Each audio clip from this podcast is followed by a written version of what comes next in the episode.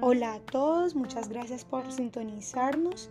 Bienvenidos a un capítulo más en Aprende con entusiasmo. El día de hoy traemos un tema nuevo y nunca antes abordado por nosotros, el cual está titulado Ética Profesional Docente, un compromiso pedagógico humanístico.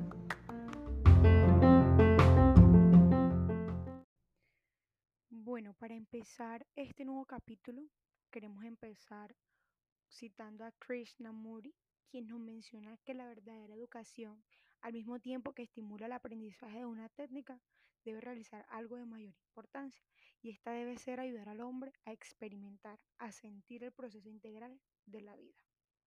¿Por qué empezamos con esta frase? Porque últimamente la educación le ha dado mayor importancia a la formación técnica que a la humanista, lo cual es inaceptable, puesto que debe haber un sano equilibrio que permita apreciar la diversidad e importancia que tienen ambos campos en nuestra sociedad, los cuales son muy necesarios y se complementan entre sí. La meta de una buena educación no solo es educar, sino que también es humanizar. En nuestra sociedad se vale presumir que eres un profesional cuando tienes, además del conocimiento especializado para el ejercicio laboral, unos principios éticos que nos hacen ser personas libres y responsables de nuestras acciones. En todo profesional, pero en particular en aquel que está involucrado en la docencia, los conocimientos o las habilidades deben ir acompañados de una sólida formación ética que le permita equilibrar el alcance de sus acciones para consigo mismo y para con los demás. Ya adentrándonos más concretamente en el caso de la docencia, el compromiso profesional incluye la calidad de la enseñanza y lo que éste implica. Por ende, la labor del profesional en la docencia es la formación del ser humano en su integralidad. Esa formación implica colaborar con el mejoramiento del carácter de nuestros estudiantes, tanto en el afinamiento de sus habilidades y capacidades innatas, como en la formulación de una perspectiva humanística y crítica.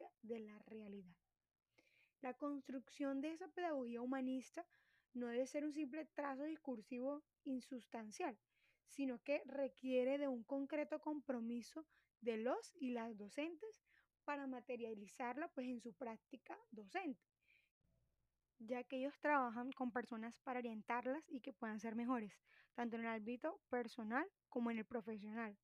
La vocación y la virtud de un docente ha de estar dirigida siempre a la búsqueda de una felicidad en común como una aspiración a una sociedad mejor y mayormente inclusiva.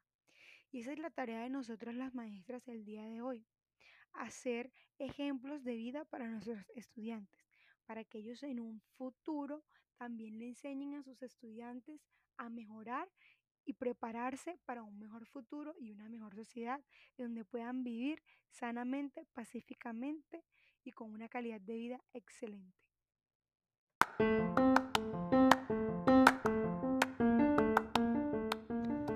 Muchas gracias a toda nuestra audiencia por sintonizarnos a esta hora, escuchando nuestros podcasts. Los invitamos a seguir conectados, pendientes a nuestras redes sociales y de todos los contenidos que vamos a subir próximamente. Adiós, besos y abrazos.